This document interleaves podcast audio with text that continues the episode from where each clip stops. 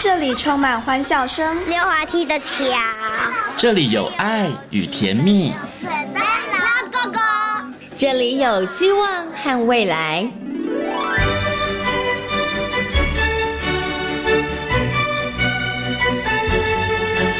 遇见幸福幼儿园，遇见幸福幼，遇见幸福幼，遇见幸福幼儿园。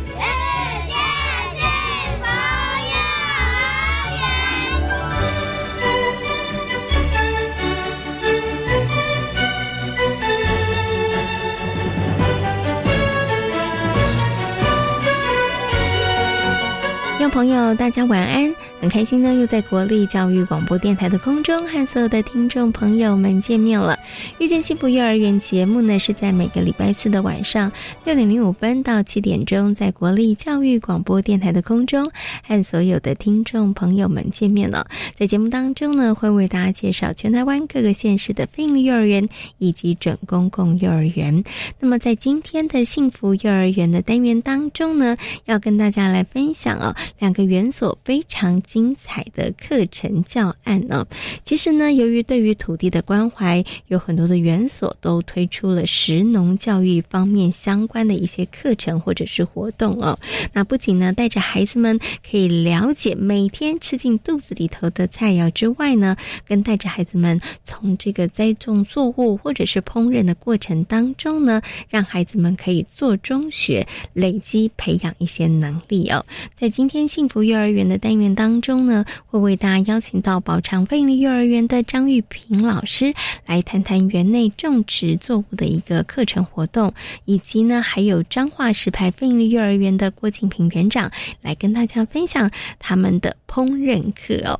好，那么在大手牵小手的单元当中呢，为大家邀请到的是台东大学幼儿教育学系的郭李宗文教授，来到节目当中跟大家来谈谈网络三 C 对于家庭的。影响好，马上呢就来进入今天的大手牵小手的单元。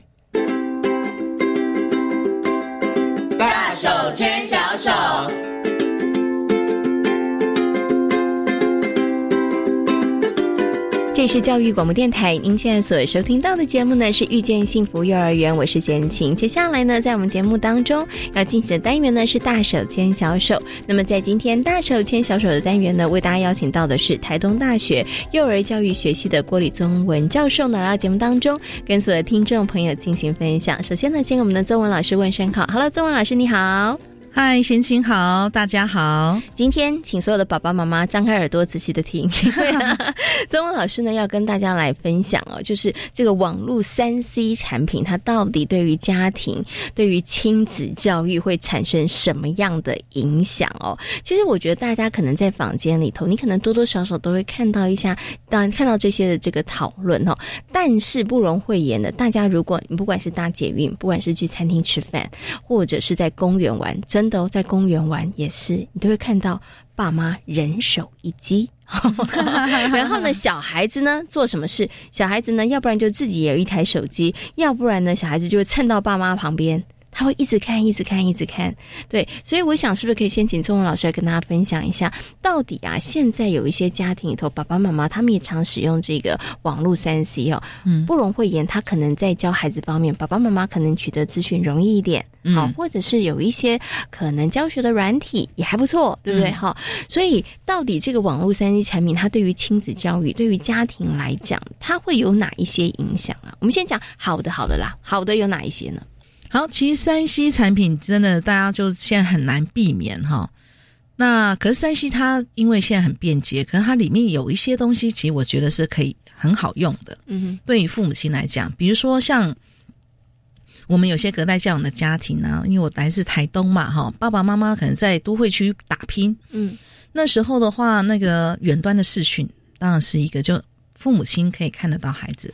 孩子可以看得到父母有时候这很好诶，他会让孩子有那个安定感。没错，而且他们有时候都会定时，嗯哼，就说哎，什么时间点就是要来跟孩子说说话，是哦，所以这个部分其实是一个好的。那甚至有时候我们会呃邀请爸爸妈妈，虽然你在远地，你可以用这个录音的方式，嗯嗯，录故事，录你说的故事，或拿绘本说故事，然后呢传回来。让孩子他睡前可以听。哎，这也很不错，很棒。没错，甚至我们有时候会鼓励，就是幼儿园老师去收集。是在五岁的时候，我们就会说，我们今天欢迎谁谁谁的爸爸来帮我们念什么故事，是，然后就放给大家听。嗯哼，好，就让家长是有机会可以来参与，就是我们小朋友的这些学习的。是，好，那那就是用三 C 的产品。那甚至有时候我们在家里面可能会录一些，像我们现在也鼓励，就是老师们哈，就是你给孩子的一些学习单，不一定都是单子，有些是具体操作的部分。对呀，那这样也可以帮他拍起来，或是拍照也好，摄影也好。嗯，哎，比如说，哎，今天的学习单是要回去做家事，做家事啊，对呀，或者是跳一段舞蹈啊，对呀，或唱个歌啊，给爷爷奶奶、阿公阿妈听。哎，像这个你都可以把它录起来，然后回馈给老师。嗯，那老师也可以在就是在教室里面也再给孩子一些正增强。是，好，所以像这些的话都是好的部分。嗯哼。哎，都是好的部分，甚至有时候我们，呃，也会建议家长，有时候你带孩子出去的时候，你给孩子那个手机，其实就是要稍微整理过，呃，不要上网，可是他可以拍照，嗯，那他拍照你会看到啊，原来我出去带我带他出去，他看的视角。跟我不一样，其实不太一样。对，而且我觉得小朋让小朋友去拍照这件事，我我自己觉得啦，嗯，我觉得其实是很好的，因为孩子要训练他的那个可能美感，或者是他取景。观察。对观察这件事，所以我觉得它其实也是还蛮好的一件事情。然后像刚刚老师提到这个三 C 的好处里头，像我知道有些幼儿园里头老师的学习单，嗯，其实也是要爸爸妈妈带着孩子，你可能去找一点资料的。对，对，比如说，哎，轮胎，你知道轮胎为什么会有轮胎？到底有多少的那个花样，对不对？或者轮胎胎纹是什么样子？哎，那其实它就会成为一个学习其实很好延伸的一个方式了。对，那我们刚刚讲这些，应该就是真的三 C 网络，它的确，我们不能说它都没有好处，它的确有一些好处啊。像我觉得刚刚老师讲可以录故事这件事情，我觉得就很棒，因为有时候爸爸妈妈可能要出差，对，那或者是现在有一些这个家庭，可能是爸爸他可能是在远方哦，对，或者是呃其他的这个国家工作，对对工作，因为其实也很多，可是他。就可以透过这样的方式，让亲子之间的互动，其实还是可以做一定程度的这个维系。嗯，我觉得就蛮好的哈。但是当然它有好处也有坏处啦，所以我们接下来讲讲啦哈，它的坏处是什么呢？其实，在坏处上面，当然就是也蛮多的，是。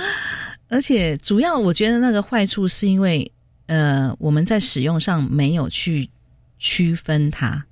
比如说，你让他时时间太长，嗯，那时间太长的话，他就会剥夺掉我们其他的发展的时间。而且，像孩子年纪越小，我们都说他需要很多动手操作的经验。他如果一直都是在平面的这样子哦接收哦，甚至有时候就算是打游戏，可是他都不是具体的，是对他会剥夺掉孩子他可以有具体的操作的这个时间，或者是运动的时间。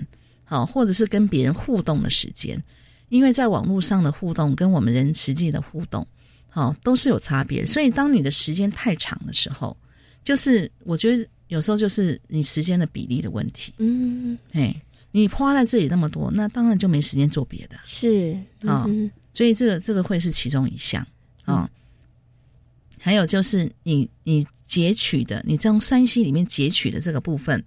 刚刚我们在节目前也也提到，就说，哎，就是没有一个说，哎，哪一些频道、哪一些网站，嗯，就孩子他才可以进去，或者有分级，嗯，哦，哎，我们六岁以下的能够进这些，嗯，啊，六岁到十二岁可以进到哪里？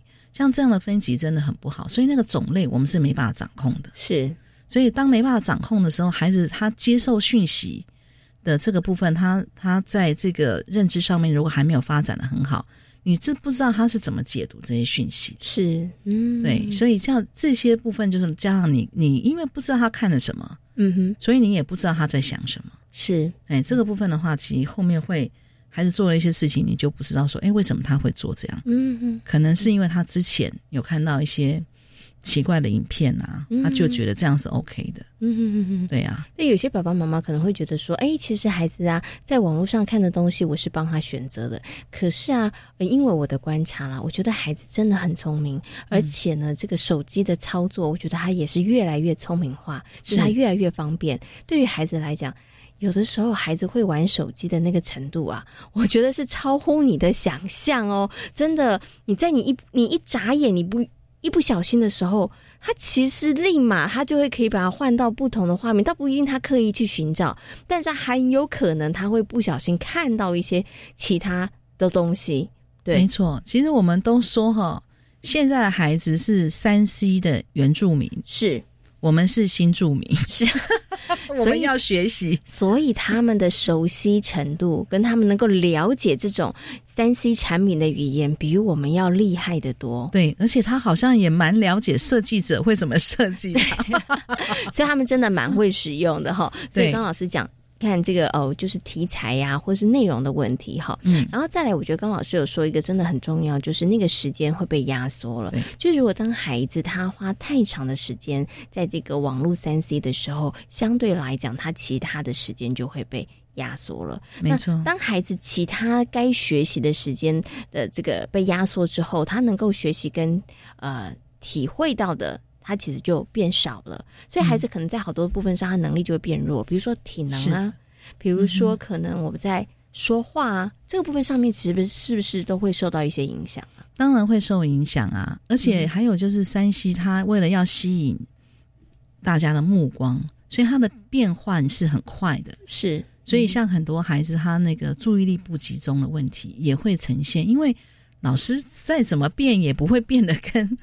那个山西产品里面的那个节目变动的这么快，是，所以就孩子如果习惯那个节奏，哦，他对于我们这样子平常日常生活的这样，他就很容易就马上就就去看别的，他觉得无趣，对，而且他需要很多的刺激，嗯，对他对于这个单一的刺激，他就觉得他没有办法专注太久，嗯，诶，那我想请问一下老师哦，如果孩子他常常在看这个三 C 网络的话，他会不会对于看绘本、看纸本？他真的比较难吸引他的兴趣，因为纸本它它不会跳动啊，是啊，你知道又没有声光效果啊，是，所以他会不会比较难培养他阅读的习惯呢？也是也是有的，也是有，因为阅读它你就要自己真的要细细的去理解，嗯，一个字一个字，对，嗯，而且文字你要去学习，啊，要去读它，是，那那个我们在网络上就基本上就很多都是用声音嘛，嗯哼哼哼，对呀。所以你要静静的阅读，然后用自己的速度阅读的这个部分，他就没有机会练习。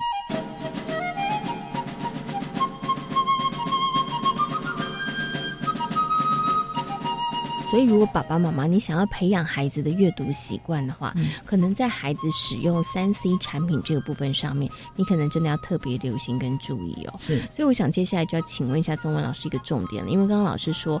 一个人一天的时间就这么多哈，最多二十四小时，你还扣掉吃饭睡觉，其实没有多少时间。嗯，那你这些时间都全部拿来玩这个三 C 网络的这个产品的时候，其实当然就剥夺了你的其他学习嘛。嗯，所以到底一天以小朋友来讲好了，幼儿来说的话，到底应该多久时间？或者是中文老师，你根本不建议幼儿让他们接触三 C 产品？我我基本上应该这么说，就是我觉得孩子。能不用先不要用，是 真的，因为除非就是我刚刚讲，有有些我们觉得是对他有另外一个视角，比如说让他拍照，是，哎，那因为手机拍照很方便，对不对？我们不用再另外买。现在虽然现在儿童相机也很也很便宜，是对，可是因为手机是我们比较常用的这个工具，所以我觉得就是看事件、看功能。我们现在需要跟他做什么事情？如果手机能够。来做这件事情的时候，我们让他用，可是不是，我觉得不是用时间来定，嗯，能不用最好不要用。听故事，对呀，听故事的时候我就让你听。那当我有时间讲故事，就是。我们真人演出是是是是，那如果没有时间，我们有其他别的方式嘛？对呀，听收音机啦，或者 CD player 啊，但其实还是有方法的。对，其实一定有可以替代现在手机在使用的一些方式，要不然以前的人他是怎么样子？嗯，哎，就是带养。撑过这段时间的哈，就是陪孩子来成长的。可是呢，我又想到一个问题，想请问一下中文老师，因为刚刚老师说能不用就最好不要用，不是时间的问题，不是一天三十分钟，是孩子年纪这么小哈，而且其实对孩子的眼睛可能也会造成一些影响，对不对？好，眼睛啊，专注力啊，其实都会有影响。所以孩子越小，其实能不用就不要用。但是呢，有的时候爸爸妈妈说我真的没有让他用，但我只有一个时间，就是吃饭的时候。对，因为孩子要吃饭的时候，爸爸妈妈也要吃饭。尤其像闲情，我自己到餐厅里头去吃饭的时候，那或者是一些小餐馆吃饭的时候，你就会发现，哇，真的哦，小孩子呢坐定之后，立马的一件事情就把手机架在前面，爸爸妈妈就把手机架在前面，然后这样子的确孩子会安静吃饭。是啊，所以有些爸爸妈妈想说，那中文老师我也就这个时间让孩子看三 C 产品，看卡通影片，这样子可以吗？那我就要问爸爸妈妈，我们以前就是坐在餐桌上会聊天嘛？是。那你什么时候跟爸跟小孩聊天呢？哎，其实没有了耶。对呀，你如果在餐桌上也都没有放松，因为餐吃饭是一个愉悦的一个时间啊，哈，大家都放松，然后大家都要吃饭，就好不容易有一个大家都聚在一起的时间，可以聊聊，哎，今天的事情啊，或明天我们可能要预备做了什么事。是。甚至这个菜好不好吃？对呀，你喜不喜欢？喜不喜欢呢？或者是，哎，呃，那最近发生什么事？都我们以前都是在餐桌上聊嘛。嗯，那你现在如果都在看手机，那什么时候聊天呢？嗯，我觉得中文老师抛出了一个好棒的问题哦，因为我真的看到。不止小朋友啦，大朋友也是。大家吃饭的时候就人手一机。嗯，那我每次看到这个画面，我都觉得很有趣。那我们为什么要聚在一起吃饭？对呀，你在你家吃，我在我家吃就好了。反正我们都是低头吃手看手机，然后配饭吃。是啊，那何必聚在一起哈？那聚在一起，我觉得其实就是要把握那个时间，然后在一个吃饭，其实基本上它是一个开心的，嗯，一个氛围。那我们可以聊聊彼此的一些可能想法啦，嗯或者。是观察，如果是小小孩的话，其实爸爸妈妈可以跟孩子谈谈观察。哎，你帮算算看呐，你进来这家店里头，你有看到几个服务生阿姨，嗯，或者是叔叔？对我，我觉得那都是可以跟孩子来讨论的，然后可以，其实也可以从那个过程当中培养孩子对于生活的一些敏感度或者是乐趣了。对呀，你都好不容易出来外面吃饭，花了钱了，嗯，还在那边一直看手机，是，那真的是太可惜了。对呀，可是我也知道为什么有些爸爸妈妈他们会这样做，因为都是怕小孩子吵啊，爸爸妈妈没有办法专心吃饭。可是，在这个部分上面，是不是对孩子来讲，他也是必须要去学习的一件事情？因为你都没跟他说话，他当然觉得无聊啊。哦，那也因为你也在看手机，是是，所以如果说你是有跟他有互动的。啊，甚至真的就是聊聊，哎，那你喜欢吃什么菜？我们点什么菜？嗯，这个都好啊。是是是，好了，小孩子我觉得真的也没有爸爸妈妈想的这么难搞。对，其实只要你用心，然后去跟他对话，其实孩子不觉得无聊的时候，嗯，他觉得有趣的时候，我觉得其实很多事情都不会那么难处理。是，就像刚刚中文老师说，如果爸爸妈妈你叫小孩子不要看手机，但你自己一直看手机，那你就不要怪小孩子在餐厅里头跑来跑去，或者是拿那个 水杯倒来倒去，或者是敲敲碗，因为他无聊了。对，所以最重要一件事情是爸爸妈妈你要放下手机，跟孩子聊聊天。对，所以我们应该要跟爸爸妈妈说，你每天要放下手机多少时间来陪孩子。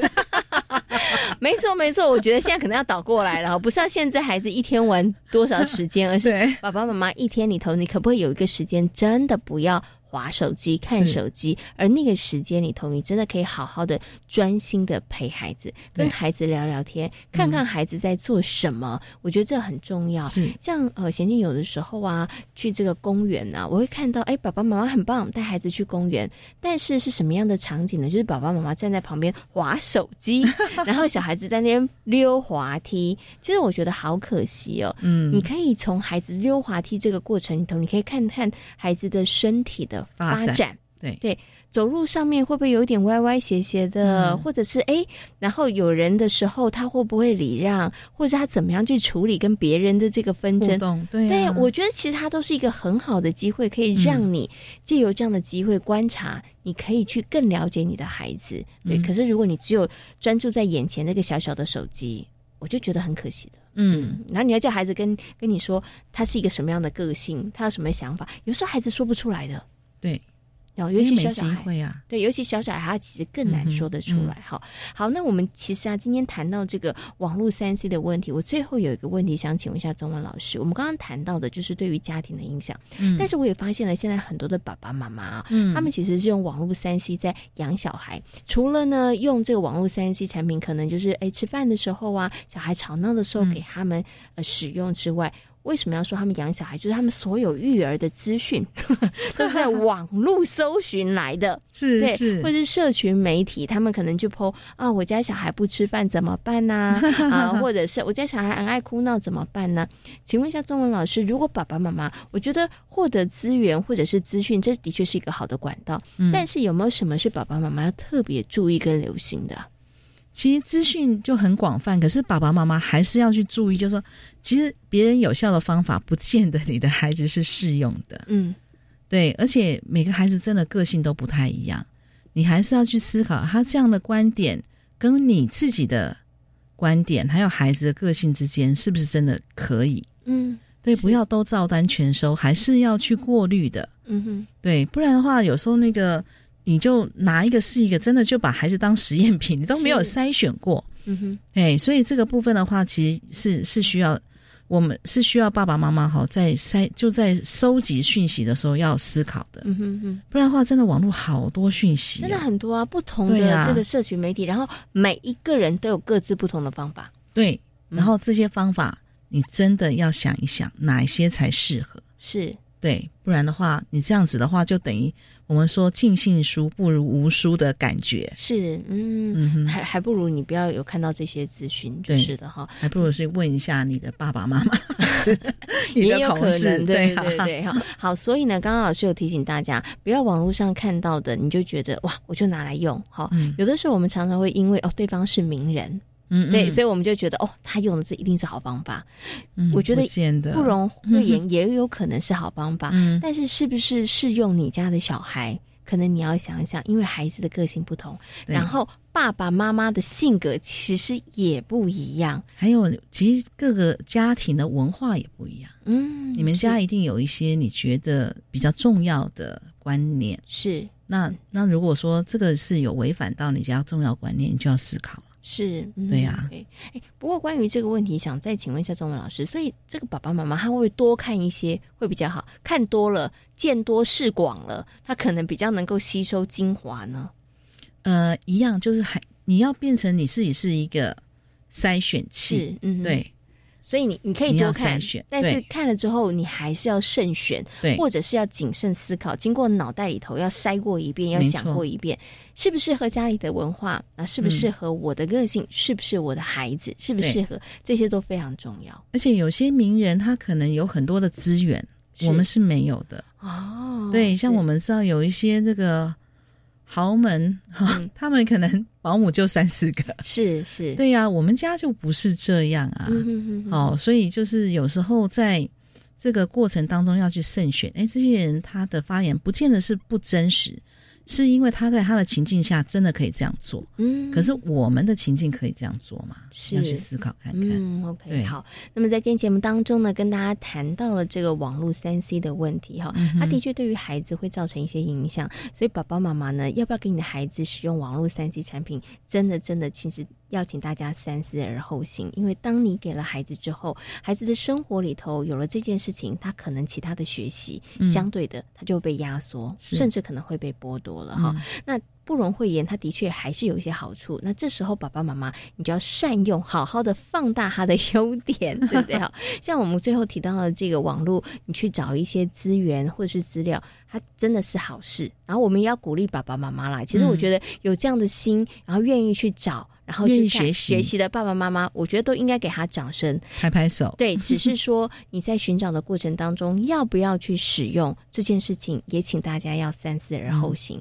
然后要让你自己成为一个很好的筛选器。好，然后要选择对于你的孩子，对于你的家庭文化来讲是有帮助的一个方式，然后再去使用。哈，没错。好，今天呢也非常谢谢呢台东大学幼儿教育学系的郭李宗文老师在空中跟所有听众朋友所做的精彩的分享，也非常感谢宗文老师，谢谢。好，谢谢大家。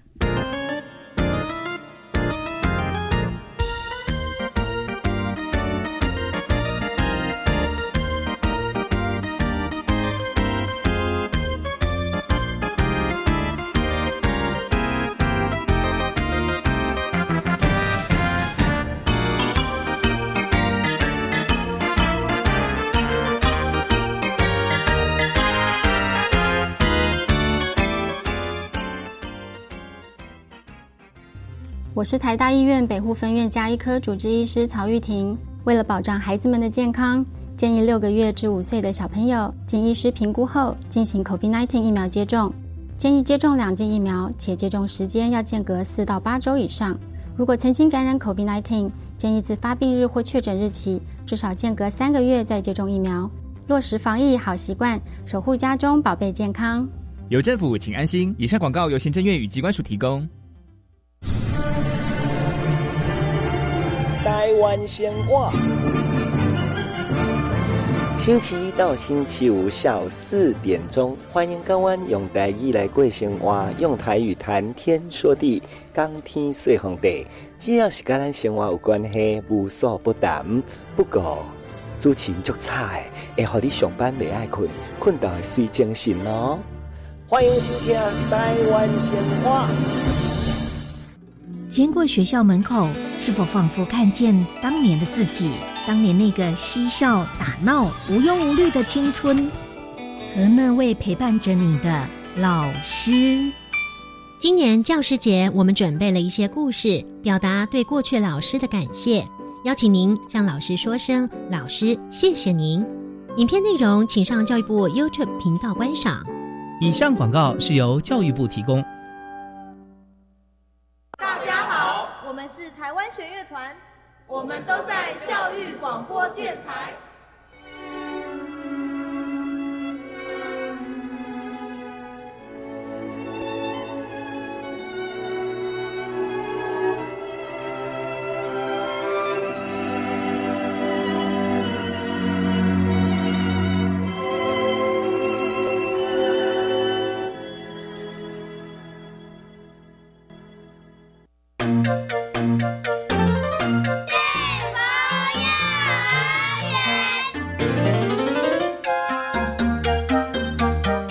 是教育广播电台，您现在所收听到的节目呢是遇见幸福幼儿园，我是简晴。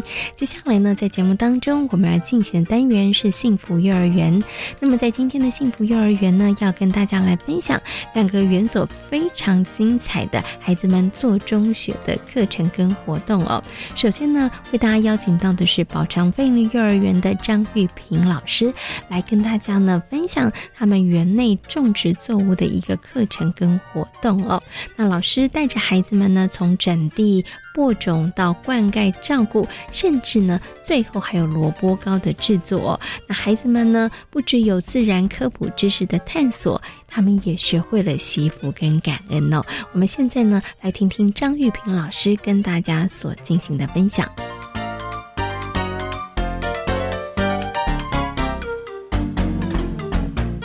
首先呢，先跟我们的玉萍老师问声好。好了玉萍老师你好。呃，你好，呃，大家好。呃，其实我们种植区啊是配合主题课程去进行的。那因为我们主题课程是有说到，呃，上学真有趣，然后从照顾自己，然后延伸到慢慢延伸到照顾植物的部分，所以我们就有开发一个户外种植区。那我们就利用园区的空地，然后进行种植的活动。然后其实小朋友从整地呀、选择作物，然后到如何种植，孩子们都是可以呃从头开。开始去进行去体验的，那同时也可以培养孩子的责任感跟解决问题的能力。嗯，对。OK，所以刚刚呢，其实玉萍老师有很快速的大概跟大家讲一下哦，这个种植区的一个目的哈，就是先让小朋友从照顾自己开始，然后慢慢的学会照顾自己之后，我们就开始学会照顾这个作物，对不对哈？然后培养他们的这个责任感，还有呢，他们的这个哎，算是解决问题的能力哈。其实真的在这个种植的过程当中，会遇到很多很多的困难。好，那我们就来谈了。从开始要种植的这个部分上，要种什么？请问一下，这个哎，玉萍老师，小朋友是不是要先经过讨论或者是投票，才决定他们要种什么呢？呃，是呃，其实他们在种植之前，他们是会有呃，我们有投票决定。我们会先呃，让小朋友说出他们有吃过什么菜，那什么适合种，什么不适合种，我们是有先筛选过之后，然后孩子用投票的方式进行。那因为孩子比较常接触的就是萝卜、小白菜，然后。们就刚好带着孩子进行种植的部分。其实一开始种植的时候，小朋友没有什么兴趣，嘿，所以我们就先带着他们，呃，帮菜园设计一个名字，让他们有一个共鸣，知道说，哎，这个是我们的菜园哦。我们之后开始，呃，一起帮他们，呃，照顾他们这样。对对对，所以我们就取了一个名字，然后也制作一个名牌，然后他们其实在制作的时候就，哎，开始感到兴趣之后，他们就不会感到，呃，很害怕种植这件事。对，因为可能很多的小朋友啊，对他们来讲，种植他可能看过农夫种东西，但是真的叫他自己种，他可能没那么大兴趣哈，因为好像要做的事很多，而且要亲近泥土，对不对？所以呢，刚刚呢，玉萍老师讲，你们用一些方法哈，所以我就很好奇了，小朋友后来把这个种植区命名叫做什么名字啊？哎，因为我们是小熊班，所以他们就说，呃，是呃叫做小熊小熊菜园。对对对，因为他们就会想呃什么幸福菜园啊，快乐菜园，可他们最后觉得，哎，小熊是他们自己觉得最有对最有感觉的，所以他们就投票。对，小熊菜园哈，因为叫小熊菜园开始有了认同，然后想说，既然是我们的菜园，一定要好好来照照顾它，对不对？要种东西哈，所以于是小朋友的那个动机就被燃起了，所以要开始来种。刚刚呢，玉萍老师说的，呃，种白呃萝卜还有小白菜，对不对？好。我真的没有种过萝卜跟小白菜，我相信很多的小朋友应该也没有，对不对？那玉萍老师，你之前有吗？呃，之前没有，所以我们一起练习，一起对，所以就老师跟小朋友一起学习，然后一起来种植。可是要种植它真的很麻烦，因为它要整地、播种，然后呢还要这个灌溉，对不对？照顾它，然后有时候可能还要除草啊，然后或者是可能要施肥啊。所以呢，请问一下玉萍老师，带着这些小朋友的时候，这些工作怎么？做怎么分配呢？嗯，其实我们在一刚开始在种植的时候，我们是使用布织布去进行种植。那其实小朋友在过程中就会发现，哎。怎么会一直土一直流出来？对，所以他们就想了办法去用呃木板啊，或是树枝做支撑。可是后来发现，其实菜在布织布里面长得不漂亮。对，然后就有邻居啊、家长就来建议说：“哎，是不是土不够深啊？”所以我们就决定，哎，阿板用轮胎来试试看。对，用轮胎来试试看，当做种植盆栽。然后也请家长一起帮忙收集轮胎，然后我们就整理好，擦油漆，让他觉得哎，感觉更漂亮了。对他们也是，这也是吸引他们的其中之一啦。对对对，然后在进行的过程中啊，其实呃分配工作这部分，我们呃从推土，他们填土，我们都会安排小朋友每日值日生，嘿，他们都会去跟他说一些好话，其实他们都觉得很好玩，对，然后每天也会跟跟土说好话吗？就跟土跟植物都会说好话，对，因为其实你在那里会发现，因为我们没有使用农药啊，是有机的，所以会有很多虫、瓜牛，他们每天就会来看他，然后就跟他说，哎。虫你不可以吃菜哦，就很可爱。对对对，然后也跟他说：“哎，快快长大哦之类的。”对，嘿，所以我们这些都会呃安排小朋友进行分工的动作。那其实有些小朋友他对这区没有什么兴趣，可是我们还是会用轮流的方式让他。进去体验，对对对，不要说呃还没有体验就排斥不要进去，对对对，我们就会鼓励他们进去里面进行呃观察，进去进行学习的部分，对，OK。所以就是如果小朋友真的兴趣没有那么高的话，其实还是会鼓励他们啦去体验，可能待的时间或做的事情可能就没有其他小朋友来的这么多就是了，对不对？好，好，那刚刚呢，其实啊，玉萍老师讲到一个，我觉得在种植作物过程当中，大家都觉得很麻烦的一件事情哈，倒不是整。地啊，或者是播种，而是有虫害的时候怎么办？有虫来吃的时候怎么办？那因为呢，我们是有机栽种嘛，对，所以一定不可能这个喷洒农药啊，好，或者是做一些危害环境的事情。但是有虫怎么办呢？小朋友念咒语也是没有用的哦，每天跟虫说虫你不要来吃我，但虫还是会来吃。所以你们怎么解决有这个虫害的问题啊？呃，我们除了说小朋友观察到抓虫，呃抓呃观察到虫，然后把它抓起来之外，我们其实也有跟他们讨论说，哎，可以怎么样让虫不要靠近？然后我们就使用咖啡渣，对，撒在旁边，然后虫闻到味道觉得很刺激，就不想要进去。或者是我们也有呃谈到说，呃辣椒水的部分，对对对，然后让他们可以撒一些辣椒水，让小呃让虫不要靠近。对对对，这都是我们使用的方法。哇，我觉得真的很棒哎，这个呢就像刚刚呢。玉萍老师说，在这个过程当中，除了让孩子们他们有责任感，培养他们责任感之外，其实问题解决的能力，其实就从这个部分上面慢慢的去练习了哈。就是哎，有一条有一个方法，但我们有没有其他的方法？大家可以不停不停的来尝试哈。像我现在就知道，原来咖啡渣啦、辣椒水啦，其实都可以避免让这个虫靠近，想要去吃这一些植物哈。好，那真的花了多久的时间？我们的萝卜跟小白菜，它终于可以收成了。呃，萝卜比较久一点，萝卜可能要到三个月那边。对对对。然后我们就刚好配合当当时候刚好配合到社区的萝卜节，所以我们就跟孩子们讨论说：，哎，萝卜你们最喜欢吃什么料理？怎么样的方式你们最喜欢？然后他们就有用投票的方式，他们最后决定要做萝卜糕。对，所以我们就带着孩子们制作萝卜糕。对啊，刚好社区也有家长提供一些有机的萝卜，然后就一起制作。对，然后从挑菜头、洗菜、洗菜头、刨丝等等，到最后的烹饪。自己煎，他们都自己来，对对对对，真的是太厉害了。先问一下玉萍老师，玉萍老师之前你会做萝卜糕吗？有有看过，有看过，但也不会做，所以玉萍老师也是跟着小朋友一起来做。我先问一下玉萍老师啊，当小朋友说他们最想要吃的萝卜料理是萝卜糕的时候，你心里头有没有一惊？怎么不选一个萝卜排骨汤会容易一点？你那时候心里头有没有想想说萝卜糕这好像很难呢？没有哎，其实一刚开始他们很兴奋。你也想来做做萝卜？对，就是也自己想要体验，所以就一起带着孩子制作，对，让他们也是知道，哎，萝制作萝卜也是很辛苦的，对，从萝卜的生长，然后到最后制作，其实需要花很大的功夫去进行，对。对，像其实我知道萝卜糕的制作，它其实工序不会很麻烦嘛，可是比如说它有几个比较关键的，你要萝卜要刨丝，对，好，那其实萝卜要刨丝啊，我觉得小朋友刚开始的时候会不会觉得有点辛苦？因为你知道，而且它其实刨到后来的时候。你还要有那个。跑其实会有点害怕，会不会？在这个部分上面呢，玉萍老师有没有用一些方法，让小朋友他们其实对这个部分上面比较不会害怕，或是勇于尝试？啊，因为在一开始的时候，我们呃，我们这些工作都是用分工的，所以呃，在刨时，我们就会先跟他说这个的安全性，还有它的危险性在哪里。那你们在用的时候要注意什么地方？什么地方？是，对，对。但是不只是放手而已。刚刚玉萍老师有提到重点，是要让孩子先了解这些。器具到底要怎么正确使用这件事很重要，对不对？好，那刚刚讲，所以玉萍老师说在做萝卜糕几个这个阶段，所以就是小朋友会分工嘛。好，那我知道我刚刚讲的比较危险的，可能就是刨丝，爸爸妈妈会比较担心的。那再来，其实有一个呢，很多人做萝卜糕也会失败的，我就不晓得小朋友有没有失败，就在调粉跟水的这个过程里头，对，就是有的时候比例拿的不对的时候，萝卜糕会太软啊，或者是太硬啊。那请问一下，小朋友在尝试这个过程，是不是也试了好？好几遍呢？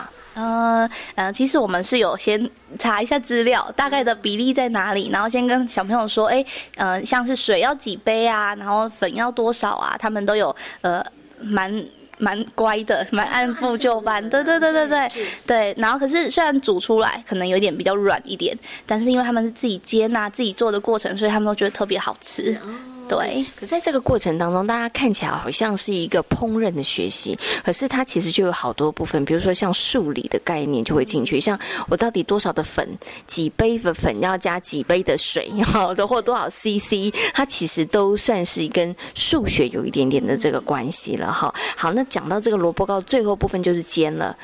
家长觉得最危险的应该就是煎吧，就是你知道小朋友要有火，对不对？在那个瓦斯炉上面要煎萝卜糕，对，所以请问一下玉萍老师，所以小朋友真的在煎的这个过程当中，你们如何让小朋友真的放手让小朋友做，但是这个安全的部分上面，其实又可以确保孩子的安全的？嗯，是因为萝呃在煎的过程中可能会有油烟呐，会有油溅出来，所以我们有准备围兜兜，对，然后让他们穿着至少呃衣服呃身体。的部分不会受伤，对。手的部分呢？其实我们在户外，然后我们用的是平底锅，所以其实火不会很大，虽然会有一点烫。对，但是他们都会特别小心，所以这部分呃老师也都在旁边协助，所以是还好的。对，OK 啊。我不过我觉得小朋友他们可能都跃跃欲试吧，因为在家里爸爸妈妈都不会让他们做这件事情。对，所以他们会觉得做这件事情特别开心，因为在家里在家里不太会做这件事。对，但是老师们把很多的部分其实都设想了啦，哈，包含孩子的这个衣服不要被油溅到，或者是说，哎，我们要开多大的火哈，然后怎么样让孩子在一个安全的环境下来操作这件事情哈。所以呢，我们从开始种萝卜，然后一直到最后，哇，萝卜糕可以进小朋友的肚子里头，小朋友应该真的超级开心吧？对对对，很开心哈。好，接下来我们要问一下这个玉萍老师哦，刚刚我们提到是萝卜糕，那你们的小白菜呢？小白菜去哪里了呢？然后因为刚好小白菜，我们遇到我们过年有个活动是围炉，所以就让小朋友呃把成熟的。小白菜收成过来，然后让他们洗一洗之后，放到火锅里面一起吃，一起分享。对，那个小白菜又变得更好吃。对，所以我觉得啊，不管是萝卜或者小白菜，最后都进到小朋友肚子哈。而且小朋友他们都有亲自参与那个烹饪的过程，那感受一定特别的不一样哈。所以呢，我想接下来请问一下玉萍老师哦，在带着孩子们进行这样子的一个课程、这样子的一个活动的操作过程当中啊，你发现到孩子们他们有哪一些成长？或者是改变呢？哦，其实他们呃，像是他们其实有些很不喜欢吃菜，不喜欢吃蔬菜。那既有他们自己体验去呃种植之后，知道哎种菜其实很辛苦。对他们从哎小朋友从不喜欢到能勇敢尝试吃吃看这些菜是什么味道。其实他们的脸真的吃起来，有些真的是脸很好笑，因为就是觉得哎。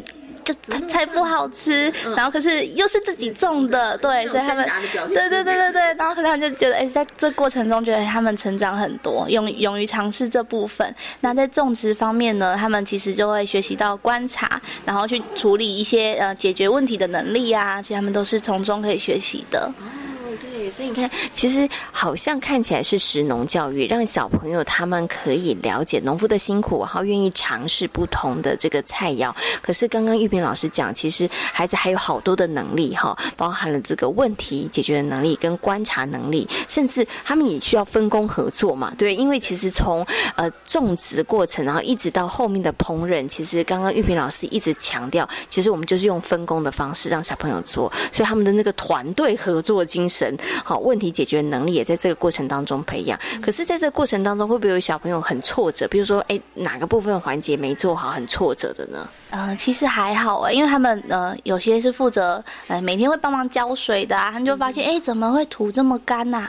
他们就会提出来，对他们不会到挫折，可是他们会想要赶快解决这个问题，对，所以挫折感其实我觉得还好，反而是满满的成就感，对，因为。因为他们觉得遇到了，我们就要解决，对不对？好，所以他们其实不会沉溺在那个挫折的这个感觉当中，他们会想办法说我们解决。所以就像刚刚玉萍老师说的，其实培养孩子问题解决的能力哦。刚刚提到的呢是这个小朋友他们在参与这样的课程当中，其实有一些的学习成长跟改变。那最后要问一下玉萍老师哦，玉萍老师带着孩子们进行这样的整个的活动过程里头，对于你自己来讲了哈，你的成长第一个就是会做。萝卜糕了，会种萝卜，种小白菜。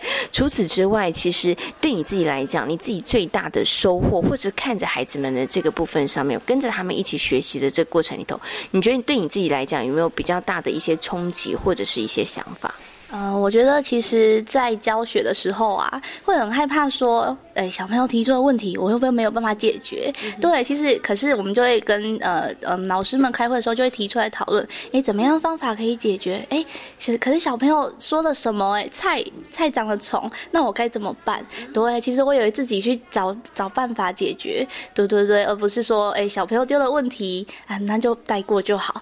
呃，对，所以我也我也是觉得，在这过程中，呃，也是。是跟他们一起学习成长，对，对对，老师也真的是教学相长啊，对哈。但是老师其实也是会害怕，因为也是害怕说小朋友问的问题，老师没有办法去回答哈。但是我觉得刚刚玉萍老师分享一个我觉得很重要的心态，就是当老师你真的还不能够害怕，其实也没有关系，就是跟孩子一起来学习。在这过程当中，我觉得老师也做了一个很好的示范，就是老师也会遇到问题啊。那老师遇到问题的时候怎么办？其实也是跟你们一样，我们也要去面对问。问题，然后想办法解决这个问题。所以不止孩子解决问题的能力变强了，其实老师也是哈。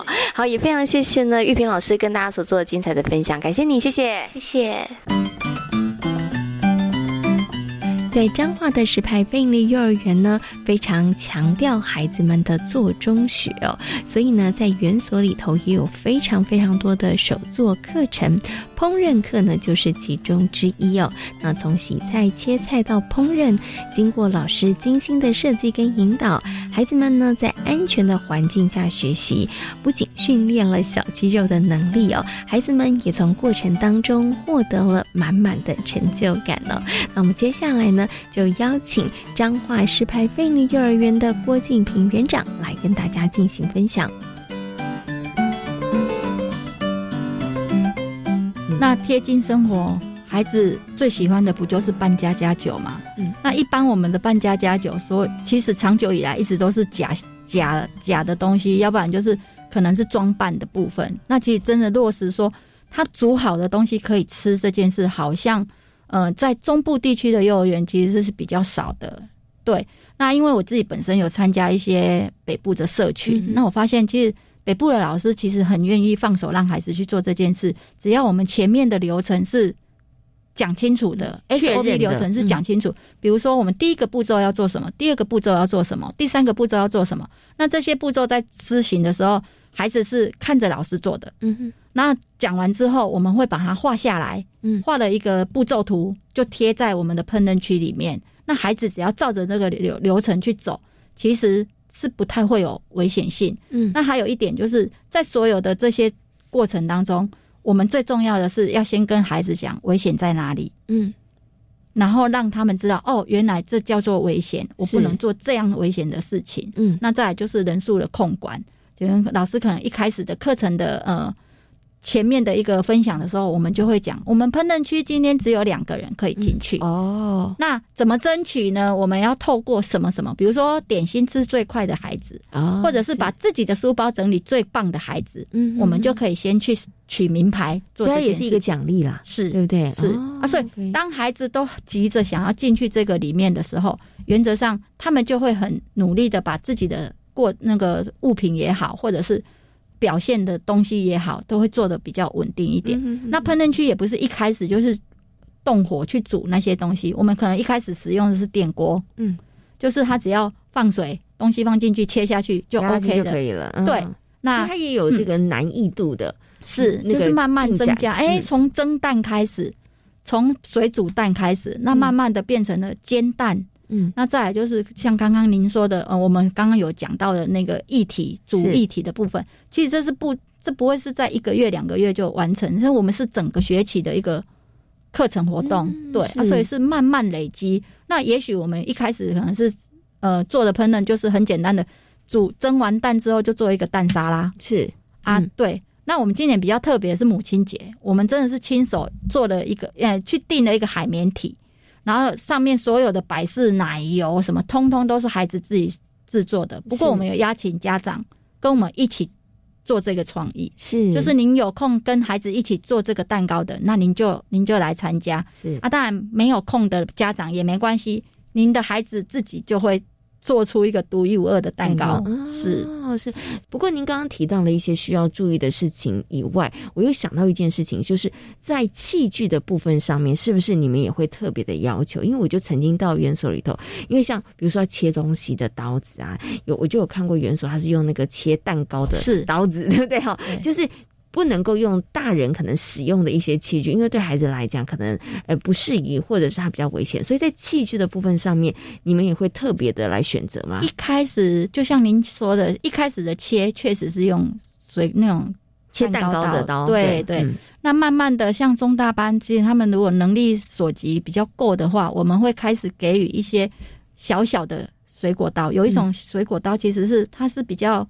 短的，然后比较小型的，对。那当然，他在使用这些过程当中，老师是一定要在旁边看着的，对。那当然，切东西要有手势啊，你要教他苹果苹果手，要按着那个食物，这样才能够切，要往里面。对对对对对。那嗯，像我们会用到卡斯炉的部分，其实我们旁边也都会做一个隔板，嗯，让那个火焰在旁边观察的孩子是不会去碰触到的。那包括平底锅，包括夹子，我们都是会做一些隔热的，或者是防比较安全性比较高的部分。对，那也会让孩子去观察你家里的跟学校的。哦，有哪里不一样？因为他回去可能看不到学校这些东西，可是如果他想要操作的时候，还是要透过妈妈的帮忙嘛。对，所以我们会让他知道差异性在哪里。那再来就是，当你要使用这些器具的时候，在家里的时候，你是需要请大人帮忙，而不是自己去拿。是对，所以这些都是前置作业需要做到的。嗯，OK，所以我觉得这个部分上面的提醒其实是真的很棒的哈。好，那我想请问一下这个园长，就是我们刚刚有提到，我们做了这么多，包含了可能在真的进行烹饪之前的 SOP，然后呢跟孩子们做的一些提醒哈，然后在整个过程当中去注意到一些小小的细节。可是会不会有家长刚开始的时候，他们还是非常非常的担心，然后会跟园方说：“诶，其实。”这样好吗？不要吧，这小孩子，我觉得万一受伤了怎么办？会不会有家长还是会隐隐约约透露出他们的担心啊？我们的家长，我们有一个呃联络的官方赖，那其实您呃，我们会发现，如果那一天我们可能如果需要去做一些烹煮的，按那个赖就会叮咚叮咚叮咚叮咚叮咚不停，响的比较频繁一点。对，老师呃那个家长就会开始叮咛说啊，他今天。如果要煮什么的时候，请老师再多留意他怎么样怎么样。对，是。那其实我们我们在这个过程当中，呃，当然我们已经三年了。那从第一年我们也不太敢放手啊，所以有一些步骤确实都是由老师带着孩子做。嗯。可是永远孩子就是摸一下而已，那真的没有到到达说我们真的想要让孩子是尝试的这一块。到第二年，慢慢的。放手的时候，我们会用录影的方式，用拍照的方式给家长，让他知道说，其实你看到的就是孩子完整的一个操作过程。那其实您是可以放心的，对啊，因为你在家里在厨房做事的时候，他也是这样看着你做啊。那如果您愿意的话，你在家里也可以这样子教导他。是我相信那孩子是可以可以被教导的啦。我我这样我是这样跟我们的家长讲，就是你越越不放手。越担心他有危险，他就越好奇。嗯，那越好奇，他就又越会自己偷偷摸摸去做。嗯，那如果是这样的话，何不你一开始就很大方的告诉他这个东西的危险性在哪里？嗯，这个高度在哪里？那我们需要怎么操作？嗯，这样才是呃，我觉得这样才是让孩子呃去探索的最主要的一个方向跟目的。嗯，家长一定会比较焦虑一点点。我们的家长其实最担心的是在操作过程当中推挤。嗯，可是你们有人数控管，对啊。再来一点就是，我们老师有时候会贴红线，是，也就是说，当这个人在煮的时候，这个人是要站在红线外啊，这样子你看得到啊，但是你又不至于说靠他太近去。影响到他是对，所以老师其实都有想到了。对，老师其实 用心，他每天跟孩子相处，他也知道孩子的习性，是，他也知道孩子的好奇，所以他也知道我们怎么样去定定那个游戏的规则，让孩子能够确保孩子的安全了。好，我最后呢，想请园长跟大家分享一下，就是说我们刚刚提到了，呃，在这个动手做的。呃，课程当中其实烹饪占的比例比较高嘛，哈，我想我也好奇，就是想请问您，就是在烹饪的比例比较高的情况下，对于孩子的饮食。或者是食农教育的这个部分上，会不会也有一些改变呢？因为他们自己要开始动手操作制作一些食物，他们也必须要去了解一些食材，对不对？所以对于孩子来讲，他们可能在饮食的这个部分上面呢，会不会有一些改变，或者是产生一些变化？嗯，像我们中小班的部分，在饮食的部分，老师就会告诉他们红灯区是什么食物，黄灯区是什么食物，绿灯区是什么食物。其实您说变化比较。改变比较多的其实是家长哎，因为当孩子知道红灯、黄灯、绿灯，他一回去看到食物，他就会跟他妈妈讲：“这是这是红灯哦。”对，反而是家长会觉得很奇怪，为什么会有这一些名词出现？嗯我们曾经是有遇到这样子，那是后来经过解说跟周报的那个呈现的时候，哦，原来孩子会玩到这个游戏。那我们借借由这个，我们会去要家乐福的宣传单，嗯。所以会让孩子去捡哪一些是红灯区的食物，哪一些是绿灯区的食物，那那那一块就可能会变成他们的食谱。烹饪这个过程里头，我觉得它很有趣，它也是有好多好多的能力被学习、被积累。每一个菜肴的烹煮，它其实也是有顺序性的，然后它有好多的精细小动作在里面，怎么打蛋，怎么包萝卜丝，这个跟你的精细动作发展其实也有关系的。对，然后呢，我们怎么样最后完成一个作品？其实或者是一完成一道菜，有的时候它也需要一些团队合作哈。所以大家看起来好像是一个第。爱外的课程，那同样的，在这个课程当中，孩子好多好多的能力慢慢被训练，慢慢被积累，慢慢被培养哈。那也非常谢谢呢，园长跟大家所做的精彩的分享，感谢你，谢谢，谢谢。在今天遇见幸福幼儿园的节目当中呢，郭李宗文老师跟大家谈到了网络三 C 对于家庭的影响。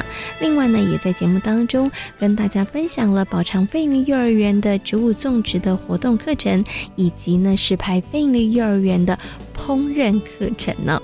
那感谢所有的听众朋友们今天的收听，也祝福大家有一个平安愉快的夜晚。我们下周同一时间空中再会，拜拜。